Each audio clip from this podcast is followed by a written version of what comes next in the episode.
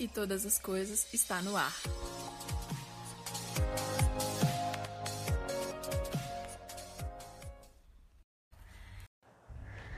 Fala galera, beleza? Saudades, faz tempo, né? Tava esses dias correndo atrás de umas coisas que eu vou dar aula daqui, daqui uns 15 dias. E aí foi meio surpresa, sabe?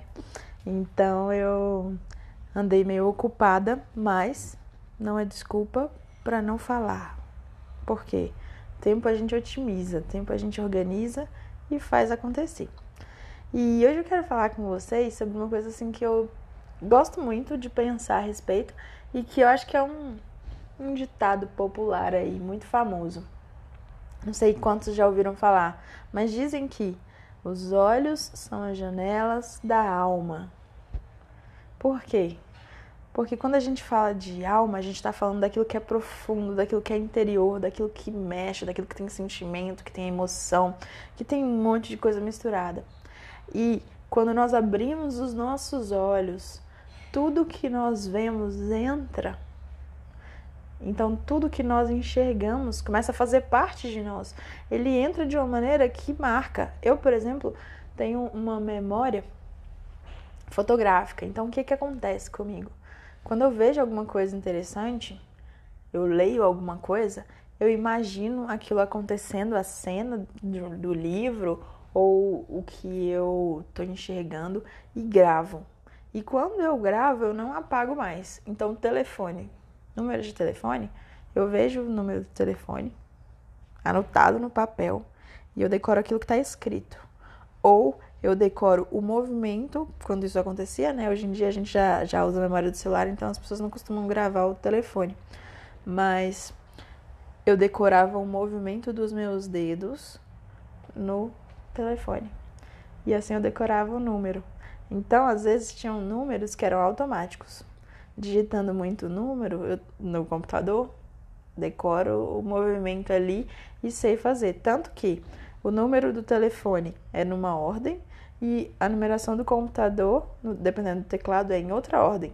Às vezes eu confundi isso na minha cabeça. Era tão claro o número do telefone na minha mente, a ordem vindo essa imagem assim e a do computador era outra, que eu trocava os números porque eu estava imaginando uma coisa e fazendo em outro lugar. Só que o movimento, a repetição me levava a pensar assim. Então, as coisas que a gente vê, a gente costuma absorver com muita clareza.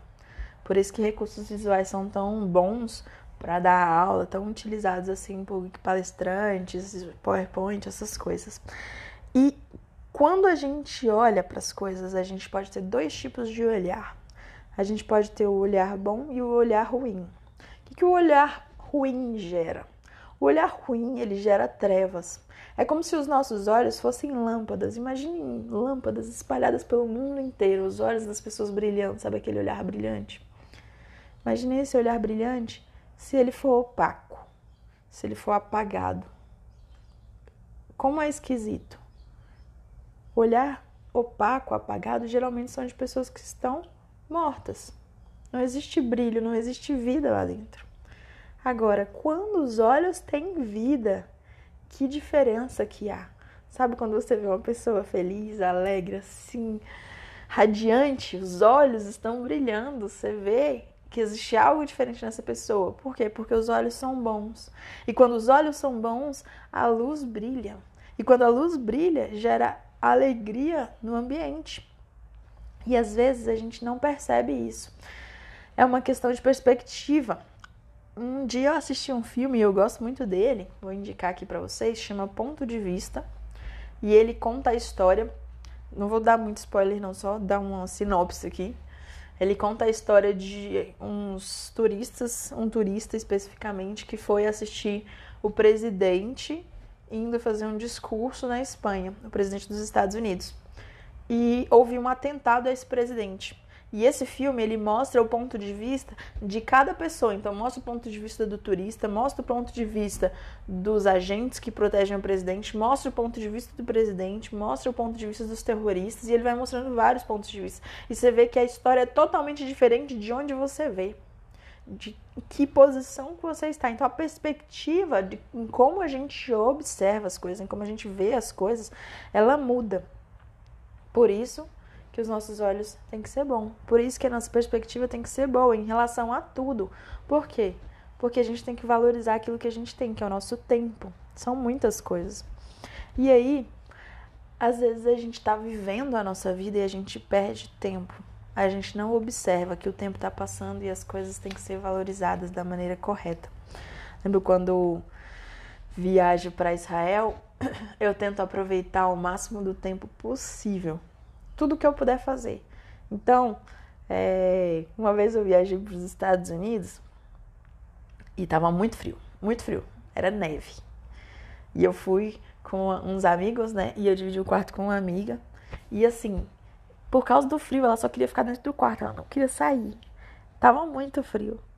Já eu, independente do frio, eu tava naquele lugar pela primeira vez. A gente foi para Nova York e eu sonhava em conhecer um lugar tipo Nova York, que as pessoas ficavam acordadas até tarde, que as pessoas ficavam andando na rua, que tinha centro de dança, apresentação lá no, na Broadway, um monte de coisa para fazer e a gente estava muito bem localizado. A gente estava num hotel na Times Square, então a gente podia andar a noite inteira se quisesse, porque para chegar onde a gente estava não teria perigo nenhum, porque nós estávamos num lugar seguro, um lugar de muito movimento.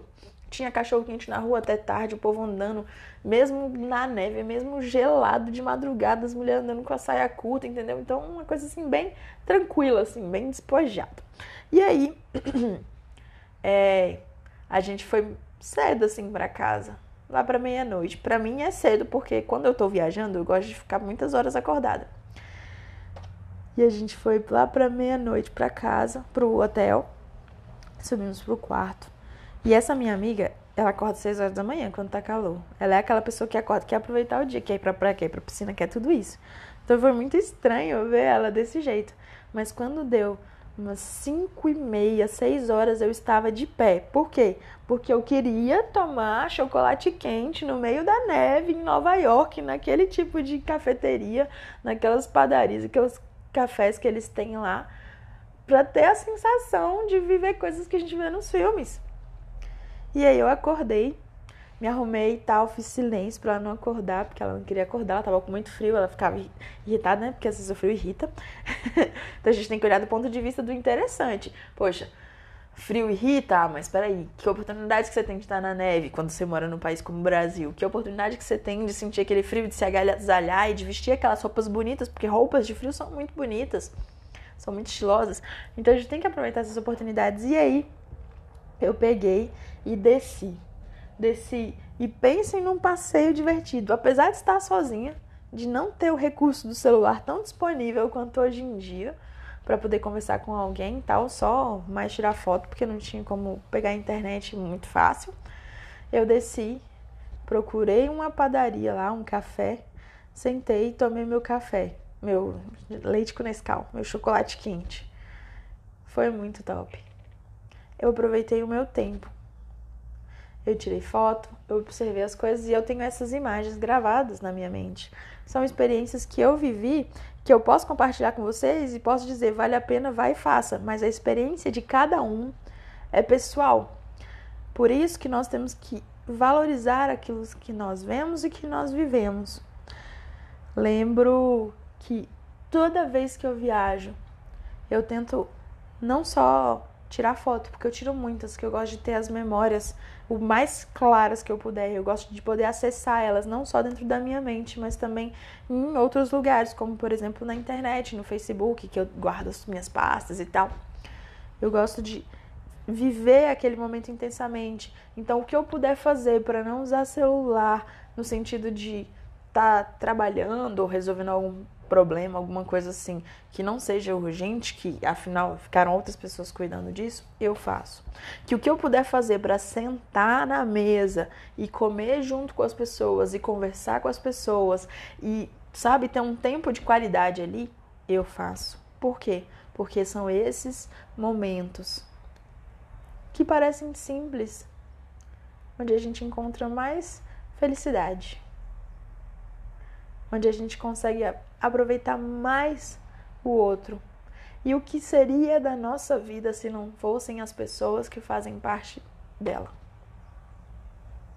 Os momentos de alegria, eles vêm principalmente quando a gente está com os outros. Os momentos de felicidade são especiais porque a gente pode ou compartilhar com a pessoa que a gente ama lá naquele momento, ou contar para outra pessoa em algum outro momento.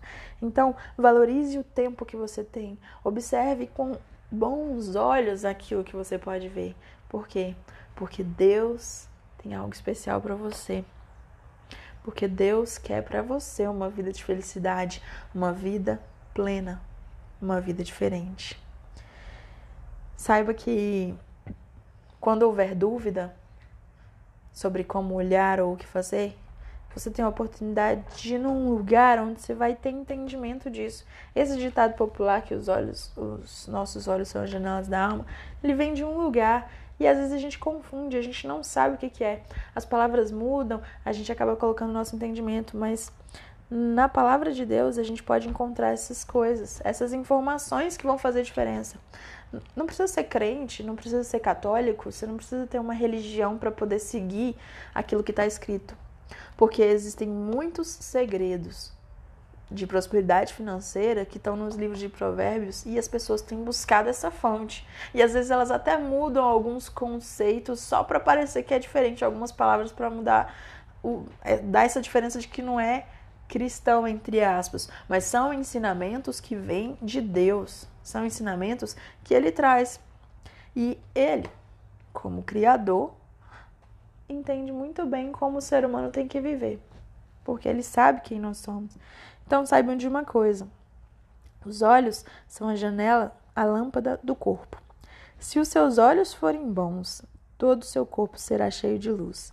Se, porém, os seus olhos forem maus, todo o seu corpo estará em trevas.